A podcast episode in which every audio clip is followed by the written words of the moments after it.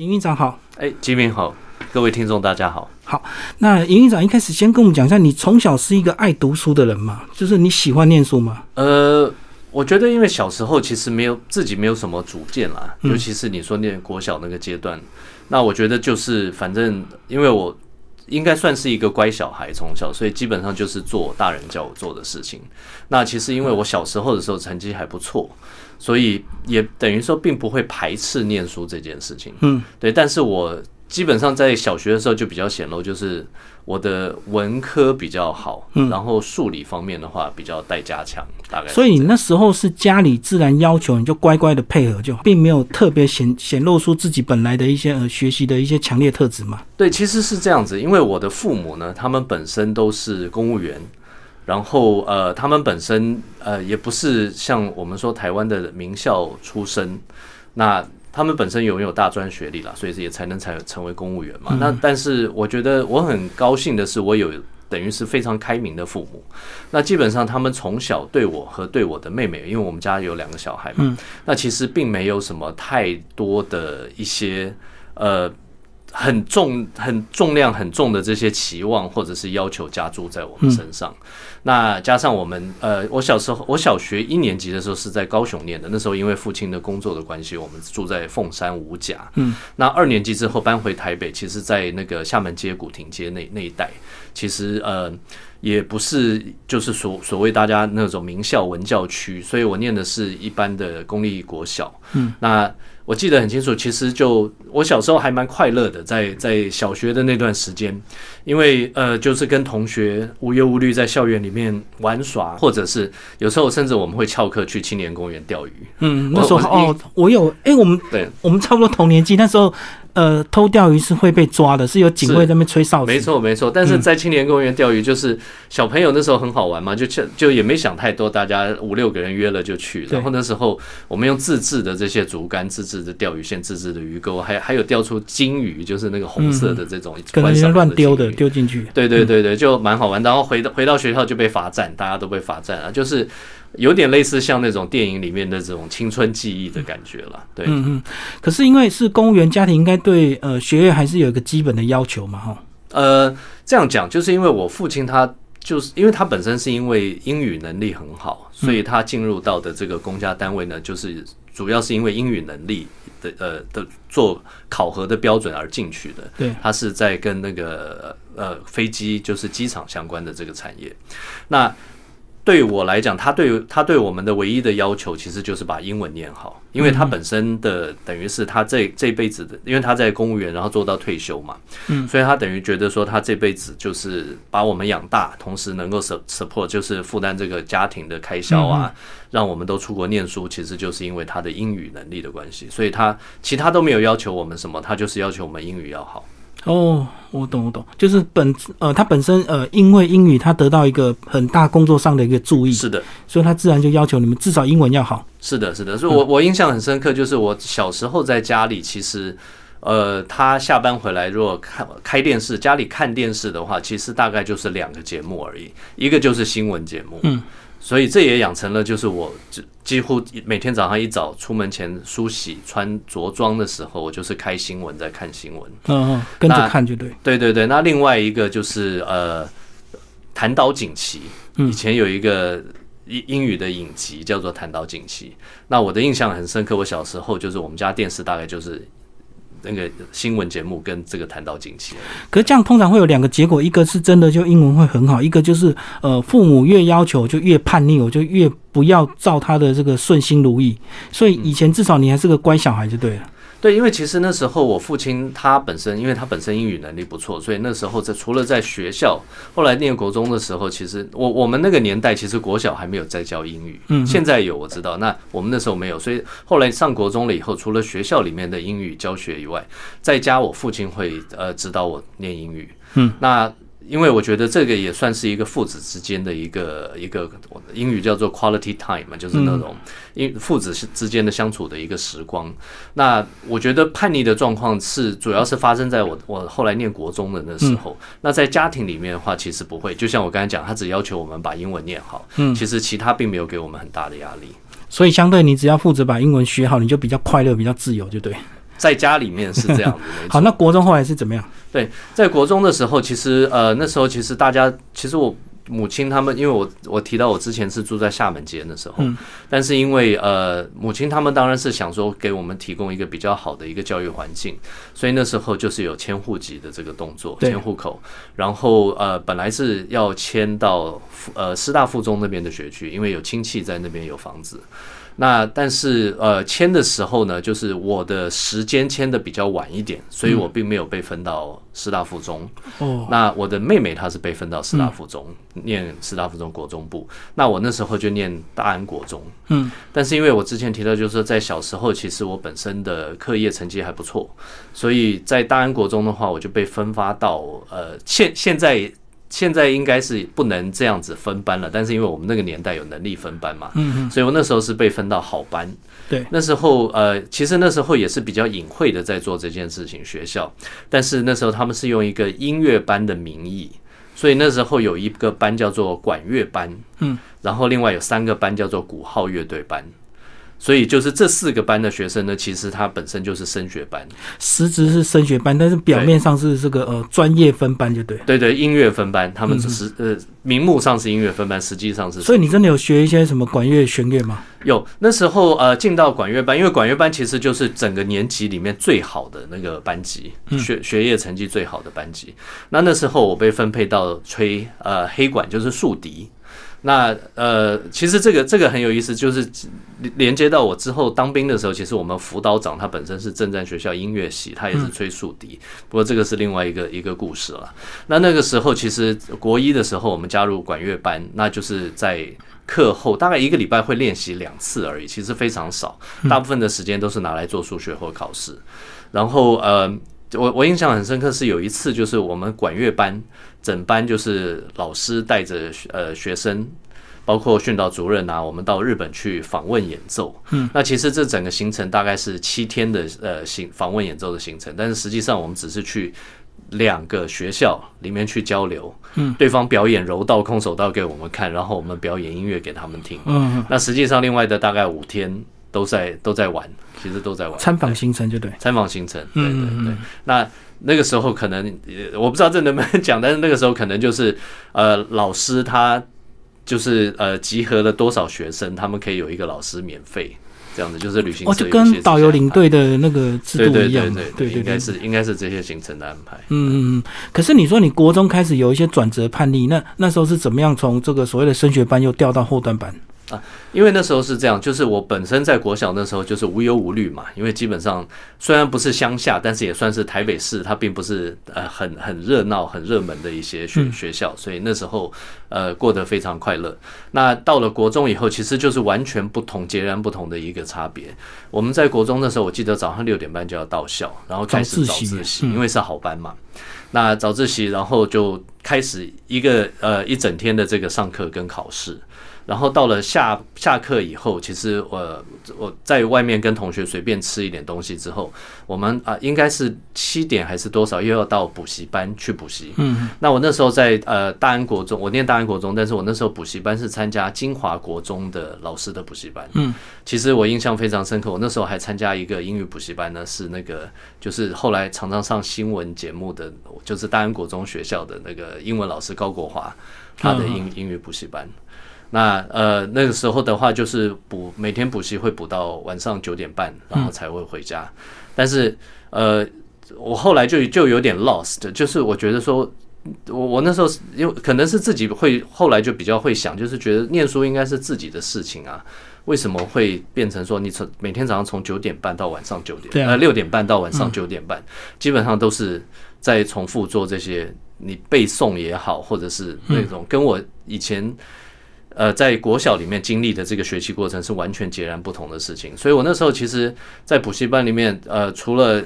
因为我在金华国中的补习班嘛，那那时候全班大概只有四个男生，其他五十几个大概都是女生。嗯，除了跟女生有很多的交流之外呢，大概就是有的时候我会翘课。那个那那时候因为国中身上也没什么钱，也不知道去哪里，所以就是比方说下课了以后，在学校附近就跳上一班公车，然后就没没目的的去去随着那个公车到处开到处开，然后我就是看着窗外这样子。然后让自己放空，然后到了九点半时间到了，然后再回家这样。所以你那时候翘课纯粹是读书读到很烦，并不是交到坏朋友，对对？对对，因为其实你在这个好班里面，其实你大概很难会交到坏朋友，因为大大家都跟你差不多的一个背景或者是一个学习的过程。那其实我我印象很深刻，在大安国中的时候，呃，有一次我们在楼上考试，大家很认真在写考卷，然后后来听到楼下。有枪声，就是楼下有那种爆竹的声音，砰一声，然后后来就一阵嘈杂。有一个人，我们大家就往窗户那边看，有一个人就往校门口冲出去，然后后面就跟着一堆人，包括教官在追。后来我们知道，就是说楼下有有人那个校外人士进来开枪。嗯，那呃，但是这个基本上，因为我们是在三楼，然后呃，就是一些其他普通班的话，他们是在楼下，所以基本上是两个世界。那我那时候为什么会非常迷惘？对于这我受的这个教育，以及我我在念念国中这件事情，就是其实那时候的体罚非常严重。嗯，那呃，我想我上次来的时候，我曾经有提到，就是我们那时候的班导师，国一的时候班导师是教我们国文的一个班导师，然后他的体罚除了用板子木板打手心以外呢，他会留他的指甲，他用他的指甲留的非常长非常尖，嗯，然后掐住你的耳朵去转，嗯，就是我、那超痛的，对对，这个这个就是我后来经历到这些事情，因为我在家里其实我也不常受到体罚，嗯，那呃后来到了这个国中的时候，几乎是这个是天天的家常便饭啦，因为我们那时候是好班，所以是不到考不到九十分一分打一下这样。所以那时候大家都忍受嘛。对，其实大家都忍受啊，嗯大家都忍。那个时候我觉得应该算是一个常态吧，嗯就是呃很多很多现在看起来觉得是不合理或不可不可思议的事情，但是那个时候应该是一个常态就是为了联考嘛，对不对？对对对，就是为了高中联考。嗯，那呃，所以像，所以除了在呃念书的时候有这些迷惘，补习的时候就是有时候翘课之外呢，那我那时候在在学校，就是我我之前有提，我后来就跟我国二的老师，国二那时候那个导师是教数学的，嗯，那呃，因为我国二后来就换到了那个管乐呃鼓号乐队班，就打鼓号乐队，因为后来发现我对黑管或者对这个音乐其实并没有太太多的天分。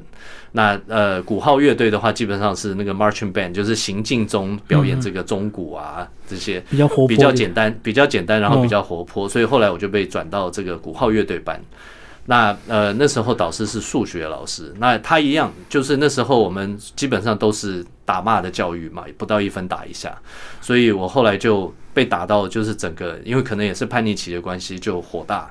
那时候常常去找同学，就是跟同学常常有戏故，或者是有些什么言语上的冲突，就打架，就打起来。我觉得年年轻那时候十三四岁的的男生，尤其我们那时候大安国中是男校嘛，现在是女校，那时候是男校，所以那时候大概青春荷尔蒙分泌很旺盛，所以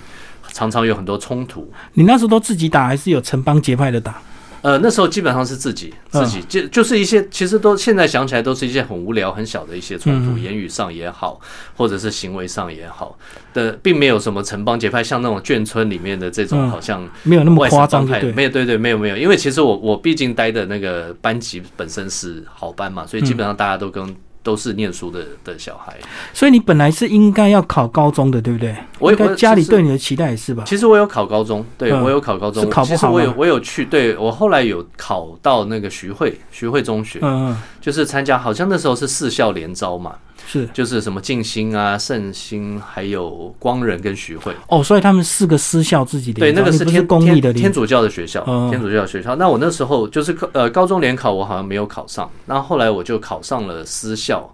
私校的这个徐汇。那后来呃，我那时候家里就是住在呃厦门街那边的时候，我有讲，但是每天通车那时候太远了。坐公车去徐汇，哦，那时候还没有接。对，嗯好像是一，我记得没错的话，应该是一个半钟头从家里坐过去，然后一个半钟头从家里坐回来，所以每天通车要花三个小时。另外有就是因为我后我之前有讲过，就是跟后来跟老师在国中跟老师翻脸了，嗯，所以就不念书了，所以我成绩就从全校的前七十名就开始这样往下掉，掉到两百多名。那时候有调到后段班吗？没有，就就是还是在那个管那个哦呃鼓号乐队班啦，就后来后来就是在那个鼓号乐队班毕业的。那徐汇那时候考，后来去后来决定不念徐汇，后来呃去报报考五专的原因，是因为我除了交通距离太远之外，另外一方面是进去了以后，我记得也是好像第二天还是第三天就开始考试，嗯考英文、考数学。然后那时候我们才刚从就是国呃高中联联考跟这个私校联考啊这些，等于是解放出来了。嗯，想说我为什么才刚 finish 就是才刚结束这个阶段，然后又马上衔接到一个下一个循环呢？对对对对，就感觉上呃非常不开心。那那时候回家以后，有跟父母去沟通这件事情。那我觉得其实就像我讲，我我从小我父母是非常开明的，嗯，那所以他们就呃允许我，就是后来去报考五专，所以我后来是去念那个中国工商专校，就是嗯我我就就跟你一样嘛，所以你徐汇那时候是有训练几天啊？有念了八天，哦念了八天，对。那那这样怎么怎么回头再考五专？是还来得及，还是说隔年？细节我不记得了，但是是当年，是当年。哦对，其实其实我是在考考呃国念国中、念高、念高、念五专这段时间，其实没有没有重考过，就是基本上是衔接这段时间。嗯嗯对，所以你有跟你同班一起是入学吗？还是有晚几天报道？应该是差不多时间。我记得那时候我我去念我们学校的原因是因为可以留头发，嗯因为那时候还看可以留头发的学校不多了。嗯啊，我在猜，可能是你那时候有提早是先暑修进去吧，所以暑修进去你就受不了，后来还来得啊，及。你说那个高中的部分对对对对对其实那时候是还没有正式开学，就是暑期辅导这样。对对对对，因为等于是有点这个先修班了，没错，让你们提早适应，然 后所以你还来得及后悔，就对。对，然后那个是天主教学校，其实对于行为上面我倒没有觉得特别的约束，但是主要也是因为课业上面，嗯就是才刚从国中这个阶段解放出来，然后马上又落入另外一个循环，就是感觉心里就是很很不开心了。那时候他等于是又要呃帮你准备三年的大学联考，就对。应该是嗯，不算五专是真的，呃，对我们来讲是算有点解放啊。是是是，尤其那时候进入学校里以后。呃，基本上我我原原先在大安国中的时候是好班嘛，所以大家背景相似啊嗯，这些目标也几乎一致。那进了五专以后，就发现同同学哇，各种各样的人都有，就是我不是说不好，就是觉得很有趣，各种类型。各种类型的人都有，觉得很有趣，就是每不同背景啊，不同的这些喜好啊，就是有些有些那种当时玩的比较夸张、吃喝嫖赌的人都有啊，就还还蛮有趣的啦，还蛮有趣对那后来你是怎么会想要加入社团？因为我们主要是在话剧社认识的嘛。对对对那戏剧你本来有一些兴趣吗？还是什么？呃，戏剧其实我我还蛮有兴趣。其实我父母，我我我说他他们对我跟我的妹妹其实并没有太多的一个学业上面的要求，但是我我妹妹很厉害，她的功课她是念师大附中，后来其实他后来高中联考考上北一女的，嗯，但是他成绩有到北一女，但是不去北一女，他还是要念师大附中，因为师大附中的那个男女合校的关系吗？对学风比较自由，嗯，那他后来就到他高中毕业到夏威夷去念书，所以他他的呃求学的话，他是他很聪明的小孩啦。那呃，我后来就到社团的原因，是因为其实应该是因为呃同学，就是你也认识大为他们啊，嗯。就是嗯、那时候洪家庆就是大家好朋友，就是都是在话剧社里面，所以那那时候我也去加入了这个话剧社。那其实我对戏剧其实是有有兴趣的，就像我一开始讲，我对数理比较没有那么在行，嗯但是我本身写文章啊，或者是这些做艺术方面这些东西还可以。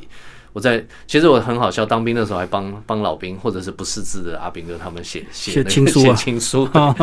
很有还蛮有趣的经验。那呃，所以我父母他本身是那个以前是国立艺专，现在是台北艺术大学，好像、嗯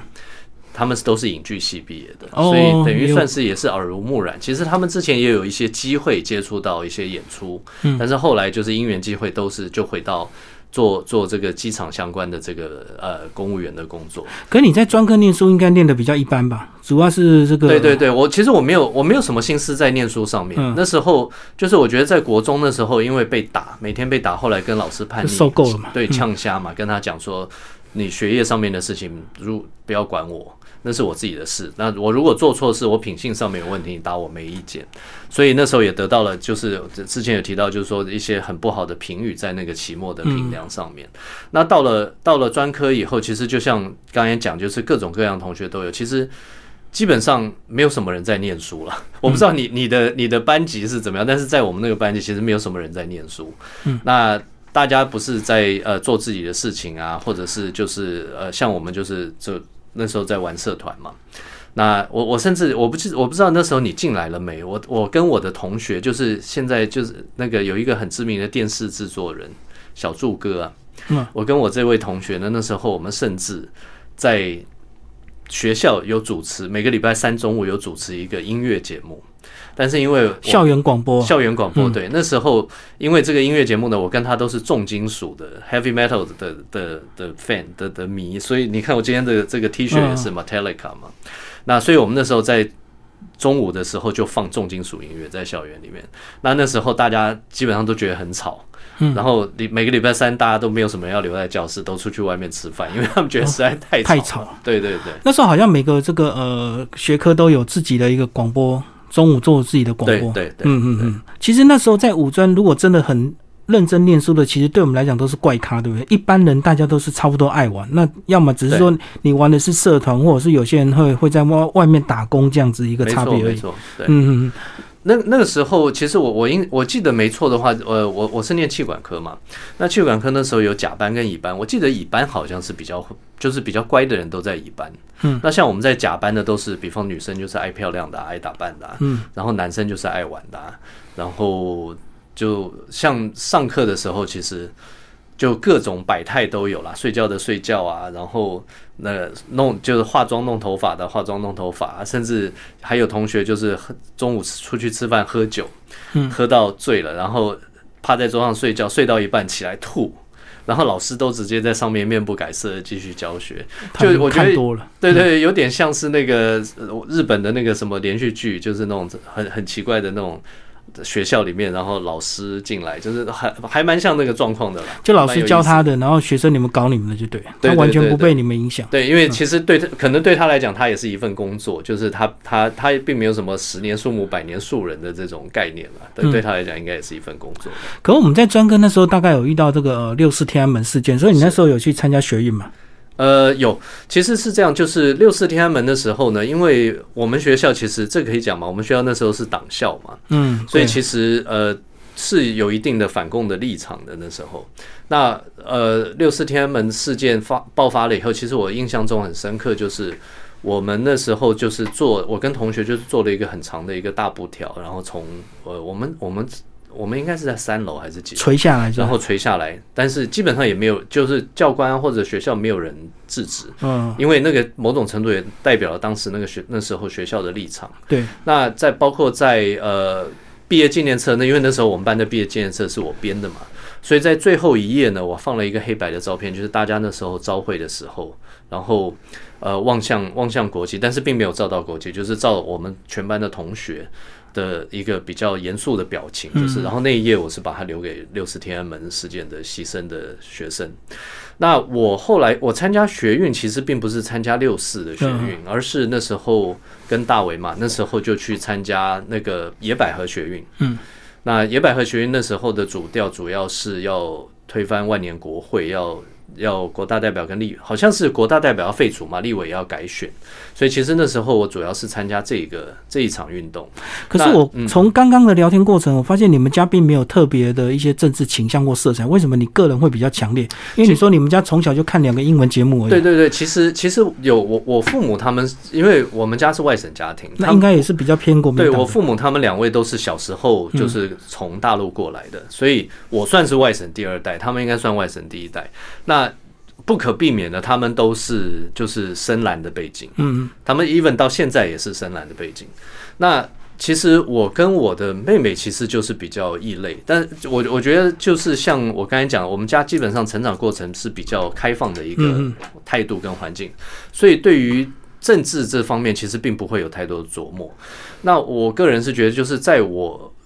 国中那时候叛逆期，包括因为对于教育体制的一个失望、教育制度的一个失望之后，转而就会去质疑这个国家它运营整个社会的一个方式。我懂，你就自然迁入到所谓的执政党，就对。对，然后就是等于是呃，比方说对于任何不公不义的事情的话，我我会特别敏感。嗯，那那个时候其实五专那时候，其实对于我们学校来讲，其实我们学校是党校嘛，对，所以对于这种社会运动来讲，并没有很强烈的一个氛围在校园里面。但是那时候，因为我跟就是我我们班上另外一个同学。那我们比较是，我们下课都会聚集在他家里面，基本上他家住在眷村，然后我们会去接触一些很很多的一些当时所谓的党外的东西。嗯嗯，那我们也有一些朋友，比方说像呃台在台大念法律系的一些人，因缘际会有认识一些比较对于我们来讲是我我我就是比较我们愿意去 follow 的这些人，就是对你是思想启蒙者，就对。对对对对对，那所以像当时呃野百合学院其实就是罗文佳、范云，就是民进党他们这一群。那。时候你专辑，我那时候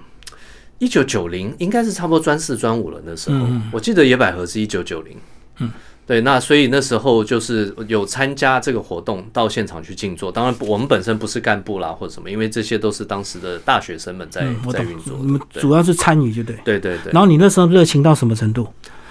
热情到什么程度哦？其实就坐在那边听，还是有一些就坐在那边听会呃，当然就因为我觉得对我们来讲，我们在五专其实并不会接触到太多这种关于社会议题或政治议题上面的、的这些讨论。那在现场的话，对我来讲，我我我对我来讲，我的目的是去吸收一些这方面的知识啦，去充实自己这方面的知识。嗯，所以其实。呃，后来就早期台湾有一个，所以我我觉得对我来讲影响比较大的出版品，就是有包括龙应台的《野火集》，嗯，我记得那时候他当时出版这个书，在国民党控制的社会氛围里面的话，其实是有被呃，应该没有被列为禁书，但是就是常常会被攻击。他这个《野火集》这个著作，那后来还有就是《新新闻》杂志，这两个这两个呃出版品对我来讲是比较启蒙性的的刊物。那《新新闻》的话，其实那时候在军中是禁书，但是我还是有带到军军中去看，就是所以新新闻当初就是党外的色彩嘛。对对对，其实新新闻是王建壮他们创立的。嗯，那我现在其实我我呃姻亲就是我太太那边有亲戚，其实早期是在新新闻任职。那当然那个是后话啦，就是所以对我来讲，我蛮去注重，就是会去注意这些社会议题跟政治议题，就是从野火集跟新新闻的时候开始。可那时候你毕业没有想要去从政，或者是念哦，后来念一些政治相关的一个科系啊，呃，没有没有，因为我们那时候就只是关心而已。我那时候五专毕业，基本上我的我父母对我的期望，我觉得像年轻人来讲，就是当时并没有什么一个很很呃执着的 idea，就就说我一定要做什么。嗯，那但是我我父母当然他们知道，就是在在呃台湾或者是我我只我一个专科毕业的一个学历，那想要能够往上的话，在社会上能够有一定的成就，他们就觉得说我一定要出国念书，所以那时候我是按照我父母的设定在走。那就我之前就讲，我白天在麦当劳的总公司的总务部打工嘛，然后晚上就去南洋街补补托福。嗯，所以呃，对我来讲，其实并没有在国内就是念政治相关的这些呃科系的一个打算，基本上就是要出国念书。可是刚刚听你这样讲，你们家应该家庭环境还算一般嘛，吼。对，所以对学费那时候也是要靠你自己，呃，所谓到国外去半工半读嘛。呃，我觉得我那时候打工，当然是一方面，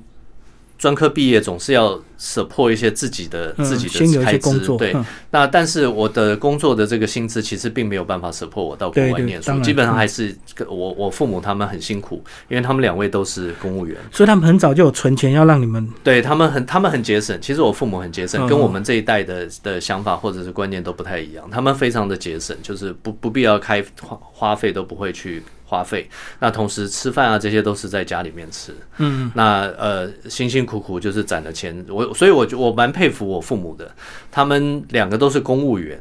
那我父亲当然，因为他是一个，他有有英文的技能，然后他是在他基本上他是做机场塔台，嗯，他后来做到总台长退休嘛，嗯，他是一个技术性的一个公务职务，所以他有一些加级，他的工他的薪水可能比一般公务员要好一些。那我母亲的我母亲的话，基本上就是呃在也是在机场，但是做文职，嗯，那就是比较一般的公务员的薪资。那他们两个的薪资能够。就是让我们温饱，同时让我跟我妹妹都能够出国念书，所以我蛮感激他们，我也蛮佩服他们。所以应该他们很早就已经有在准备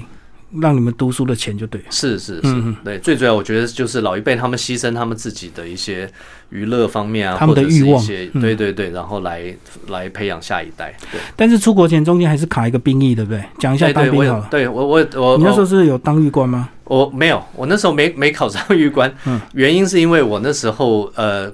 我英文我我记得没错，英文我考的还不错，但是我中文我预官的中文考倒扣，因为我记得那时候有倒扣这件事情，所以我的分数是倒扣的。因为呃，我从国中的时候被就是被体罚，然后我后来不念书的这个关键就是我不愿意去背东西，因为我觉得背东西是没有意义的事情。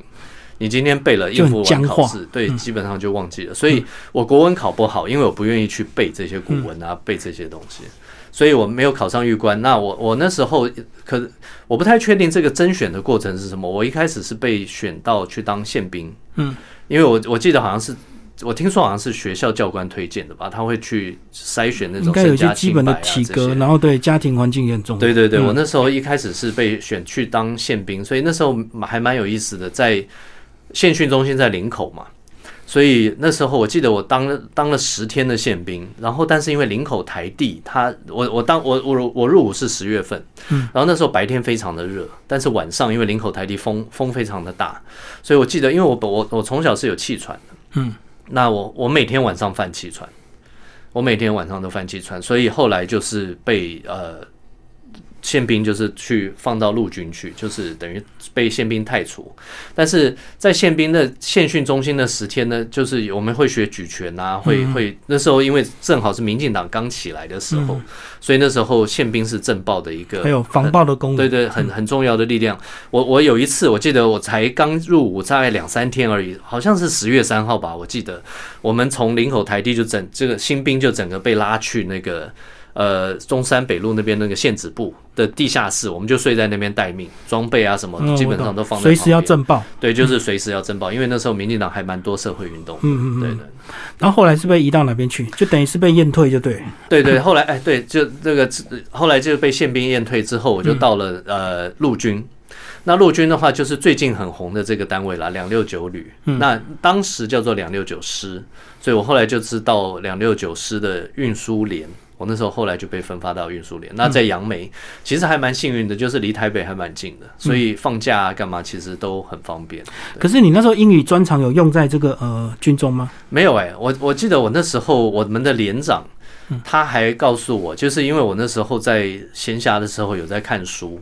他还告诉我说，他他骂我了，基本上他骂我说，他说他说国家不是付付钱让你来。念书的是来让你保卫国家的，你念看那些书有什么屁用啊？哦，对对，他比较八股啊，嗯，对对对，他其实基本上年纪也不大，因为那时候连长的话，我觉得大概也是二十几、三十岁，就是陆军官校毕业的吧。但是，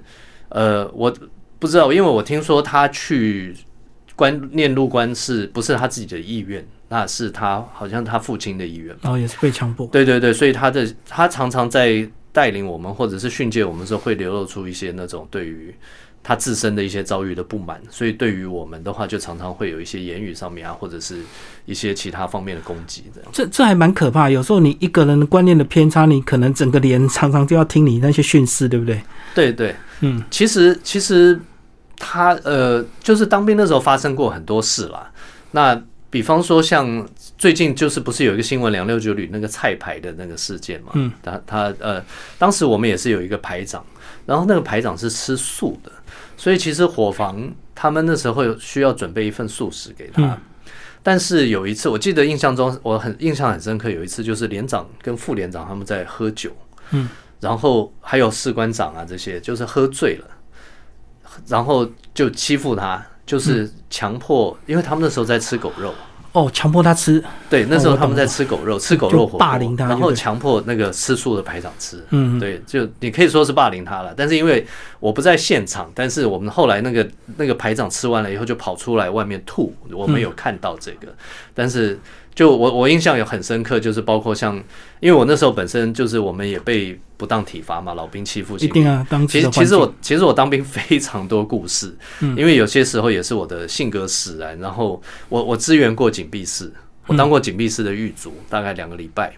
我开过营区的垃圾车收垃圾，住在垃圾收垃圾场的旁边一个月。然后比方说，我也被那个。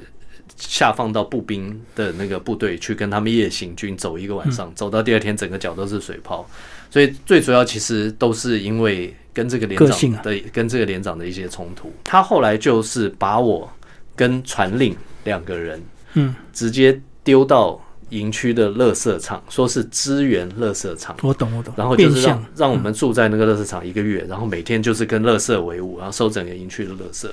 那我记得那时候非常环境非常恶劣，非常脏臭，因为你想象出来二三十年前的这种营区的垃圾场的环境，但是我我心里是非常的快乐，非常的轻松，因为远离他了嘛。远远离远离远离他，远离这个连队，然后同时我也我们也不用早早晚点名，因为我们基本上在乐色场就没有人管。天高皇帝远。对，就没有人管了，就也不用早晚点名啊，干嘛？所以其实就是身上非常的脏臭，但是心情非常的干净，可以可以这样讲啊。嗯嗯。可是当你熬到老兵之后嘞，你的心态，当呃我我其实很多人会用他过去承受的去对凌虐下一个人。对我我有一件事情我我印象非常深刻，这也很影响到我，就是我的做人的一个准则，就是我我我提到就是我在当新兵，我当菜鸟的时候，我有被霸凌，然后我们常常半夜被叫起来，全副武装，戴钢盔，背包包，然后在地上爬，嗯。然后我记得是，呃，甚至像我我刚进县训中心的时候，其实那时候我们的排长带我们去餐厅吃饭，是叫我们用青蛙跳，嗯，跳进。跳进去的。然后吃吃完饭出来是叫我们用普普前进爬出来，要爬回连队。他就他这边爬边爬，他就在旁边说：“他说，哎，你们就是签四年制自愿役的的那个士官，你们就就可以像吃西餐一样哦，我懂。吃饭。他们就是故意整你，要你去签。要你签志愿役。那那后来到了两六九师的这个运输连以后呢，也是当时就是我们半夜都被操兵，然后就是他们有有些目的就是叫你去签志愿役，然后有些当然就是老兵纯粹看你不顺眼，干嘛就是要整你体体罚啊这些。那呃，我印象非常深刻，就是当时有一个士官长，他就是基本上因为士官长你知道在部队里面，其实有的时候他比军官还要大，因为他在我知道当里面久待了久，地头蛇。对对对对，那军官有的是四年的军官嘛，来来去去嘛嗯对对对，所以他当时就是他带头，然后带老兵整整新兵，欺负新兵。然后他那时候，我记得他那时候就是国军帽鞋带，叼个烟，然后站三七步，手叉着腰，然后就在那边说，就是就是整我们，然后在那边呃。骂我们呐、然后就跟老兵在那边三笑，我们就在地上爬跳啊什么的这些，就是每天晚上发生的事情。那后来有一次是我去 AIT，那时候 AIT 还在信义路，后来应该是我去办我要出国念书，哎呃还是哦我要出我要我是要出差，嗯，我要出差去美国，然后我要去办签证，然后那时候我去 AIT 办，呃我在排队嘛，那时候你要从我在外面排队，然后等着进去，然后那时候就看到远处就有一个骑摩托车的快递。嗯过来，然后就往那个摩托车往那个门口一停，他要送快递到送 AIT 里面去，然后他就看到我，我也看到他，原来就是当时的那个士官长。老士官长。对，然后那个士官长，因为其实当时我对，就是我我到现在我都是对他非常反感嘛，因为这些人都是本身不是自己想要从军，然后被家庭强就是强迫去从军，为了生计啊，然后就为了是对为了生计，然后一方面就是也对就是我们这些有选择的人不满，所以他那时候就会呃欺负我们或者是霸凌我们。然后他那时候看到我，然后态度基本上跟在军中完全一百八十度大转变，然后就问我在干嘛，很热络的就很热情的跟我问好，问我在干嘛啊，什么什么的，然后最近怎么样啊，然后我然后就开始讲他自己的经历，他自己的最近不好，嗯，所以他送快递啊，退伍了以后送快递啊，遇到什么遭遇啊，遇到什么事情不好，然后最后就是用那种陪笑脸的方式，就告诉我说，哎、如果有什么机会啊，可以哦，请你告。诉他、啊、栽培他这样。所以这件事情带给我感触非常非常深。我那时候在新兵的时候，我遭遇到这些不公平的待遇，但是我当我当老兵的时候，其他的老兵邀请我一起去操新兵，或者是去霸凌新兵，我都跟他们讲说不用。可是你说不要，你会不会又被一群老兵欺负你这个老兵？不会，你知道为什么？因为我是管钱的，哦我是行政，是所以其实一方面就是部队里面有有管人事的跟管行政的这两个职位，其实一般人比较少去碰它，嗯，我懂，因为你可以很用很多规矩掐死他。或对，因为他们的薪水是是我在发，嗯然后另外一方面是我有我自己的小房间，在你做管钱的话，其实你有自己的小比较。安全的，对啊，对像我后来到了职场，其实也有很多机会可以机会，就是包包，括我接一个位置，那个广告公司的 A 一就跑来找我。诶，问我说那个是不是比照前一前一任办理？那基本上就是下五十万的广告，他会退佣八万块。对我懂，然后对对对，但是我都跟他们讲不用不需要，对嗯我我基本上我并不是说我自己特别清高或怎么样，而是我觉得说今天日子并不是过不下去。那我觉得对我来讲，民生其实是比较重要了。所以有一些东西可能要想得更长远一点，对不对？对对像你你拿这个回扣或者是怎么样，有时候一时的话，但是如果出状况，你可能你这身的职场都被人家注记了。对啊，对啊，因为其实就像我们常常就同事也好，或者其他人会也好，会跟我讲，哎，那个谁谁谁拿什么多少钱啊，在外面绰号是什么啊，什么？基本上我我觉得没有必要做到这种地步啦。接下来我们来讲这个出国，好不好？你出国的话，就是呃，那时候念华盛顿州立大学，也是因为学费的考量，它相对比较便宜对，然后还有另外就是有同学在那边，哦，就跟大伟一起嘛。哦。对对，跟大卫那时候在那边。然后你到呃这个华盛顿大学，你有没有那种刻骨铭心背水一战的那种心情？因为你一个人就到国外去，就不能像武专这样子自由自在的玩嘛。哎，没有啊，其实因为那时候我的年纪算大，嗯，因为一般出国念书的话都是高中毕业去嘛，那那时候其实我们是念专科毕业去，然后同时又当过兵，所以其实我的年纪那时候已经二十出头了。嗯，那而且我我印象很深刻，我是我是去念大学。但是我住的是研究生宿舍，嗯。因为我的年纪已经是研究生的那个年纪了，然后所以我是一个人住一间的那种小小套房、小嗯。小套间，然后是一楼的，所以外面还有个小院子。下平呃下雪的时候，其实还蛮漂亮的，有雪景可以看对对对，嗯。那呃，你说背水一战，其实倒没有，因为我们学校 Washington State University 它本身是一个州立大学，嗯所以你刚才提到它学费不太贵，因为它本身是公立学校对。其实它大概在全美的学大学排名大概是一百一百出头，一百。我记得某一年我看那个美国的那个大学排名，它是第一百零三名的学校嗯在全美。就是你说它很好吗？不好，但是你说它很很不好嘛？也没有到那么不好。全美大概有一千多多所大学嘛，它也排到一百零三名。那我记，但是我们学校是有名的 Party School，嗯，就是派对学校，因为我们学校是位处在华盛顿州的一个叫做 Pullman 的一个小镇，它还有另外几个校园。在其他不同的城镇，但是主要的校园在 Pullman。那 Pullman 这个城镇呢，它是呃居民五千人，学校的教职员加学生一万七千人，当时啊，现在应该更多，总共两万两千人的一个小镇。嗯，然后所以基本上是一个牛羊比人多的一个农业镇。那所以基本上大家没事做，哦，晚上就开趴。大家没事做，晚上就开趴。尤其你看美国的电影的话，有很多那种兄弟会或姐妹会那种，都是那些全部都是开趴，一开趴就会弄到暴动，因为大家喝醉了。嗯嗯，然后校园的警察跟当地的警察就会来震爆。其实那时候真的有很多这些事情。然后 even 像我我们本身呃，我那时候的同学大部分是一些。我我呃一开始我有刻意跟没有太多跟台湾人的互动，因为我觉得出国念书就是要去融入当地社会嘛。但是呃我那时候除了一些美国的美国的同学之外，比较好的朋友之外，还有香港跟韩国还有日本，大部分是就是北北亚这一块的的同学比较好。那后来是到了呃，我因为我大学念三年，后来第二年、第三年就是比较跟一些台湾同学，就是也也比较有多互动了。那我们的话，基本上也是因为这个地方没有没有没有什么 entertainment 嘛，不像台北花花世界，所以一开始的半年我非常不适应。我们就是一到了周末，我跟我另外一个同学都就都都会往大城市去跑。去大城市吃一些比较好的啊，然后去呃去 shopping mall 里面逛，因为我们学校那边连 shopping mall 都没有。嗯，那后来到了半年以后，其实我就习惯了这种比较 peaceful、比较安安静的一个生活，因为其实一一一开始的适应期过了以后也，也基本上就要开始念书了嘛。对啊，没错。嗯，然后你你你问我说对戏剧，其实我那时候我是念旅馆餐厅管理，但是我那时候其实曾经有考虑要转到戏剧系，嗯因为我们除了必修的科目之外，还有一些学分是选修的科目。你选戏剧那，其实我有选戏剧嗯，我也我也有选爵士乐，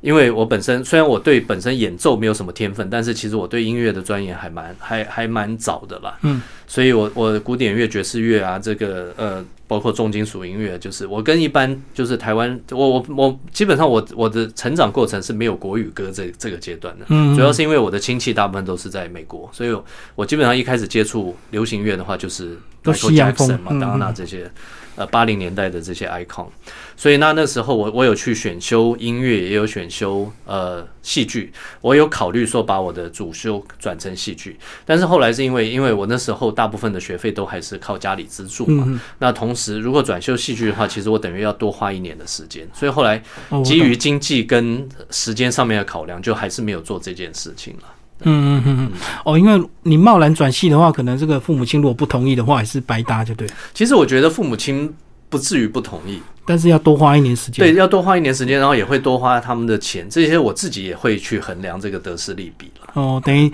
到现在戏剧变还是你的纯兴趣，就对，并不没有办法把它当职业。呃，我我我现在已经，我之前没有进入演艺圈这一行的话，现在也也不会来得及做这件事情啊。对，嗯，今天非常谢谢我们的这个呃阿云肥皂的这个海外营运长熊华斌呃介绍他个人过去学生时代呃一直到这个大学求学的一个学习历程。谢谢，谢谢。